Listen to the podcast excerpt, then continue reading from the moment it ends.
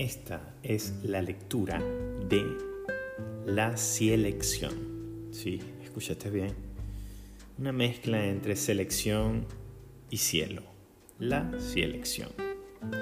En un sentido científico, somos una materia transformada por la acción de la energía y la selección natural.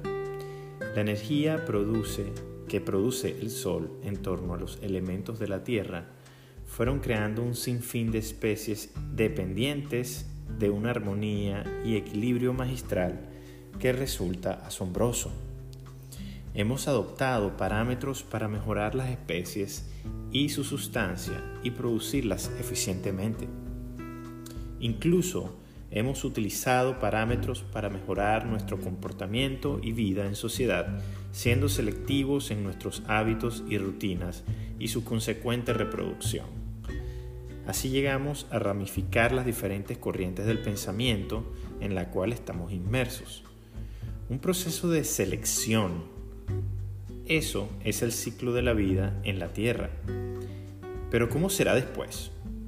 Digo, ¿cuál es el resultado del proceso de selección? Satisfacción y gozo. Es decir, cuando las especies se descartan o se seleccionan por selección natural, es por un fin de satisfacción y gozo de necesidad básicas con fines de reproducción natural consciente o inconscientemente. No estoy muy claro, pero el fin es de gozo y satisfacción. Por ello nos esforzamos en ser seleccionados o por ello seleccionamos cuando tenemos la oportunidad. Queremos siempre lo mejor. Y si un proceso nos dio resultado, pues lo repetimos y mejoramos para siempre obtener lo mejor, a pesar de que a veces nos sean adversas las condiciones y se afecte en cierto modo el resultado o nuestras opciones hayan sido limitadas. Por ello dudo de aquella científica afirmación, pues no solo somos materia. El propósito de nosotros no es permanecer en un ciclo de vida y muerte permanente, pues al igual que un grano da fruto, el hombre lo da. La diferencia es espiritual. Todo el proceso por el cual una semilla pasa para convertirse en un grano de café, que según su altura y ciclos climáticos varían su sabor y madurez, sin contar con el proceso de selección, secado y almacenamiento, hasta el tostado pasando por almacenes, venta y distribución, para finalizar en una taza y producir gozo y satisfacción. Oh, no, wow.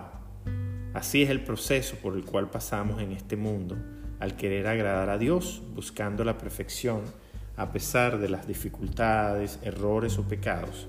Vendrán a lavarnos para presentarnos limpios, para servir en una tostadora seguramente nos afinarán el sabor, en un molino seguramente nos triturarán hasta obtener una esencia más honesta y por calor y presión nos extraerán para así probarnos y alguien nos jugará así como nosotros jugamos el sabor y notas del café que nosotros tomamos.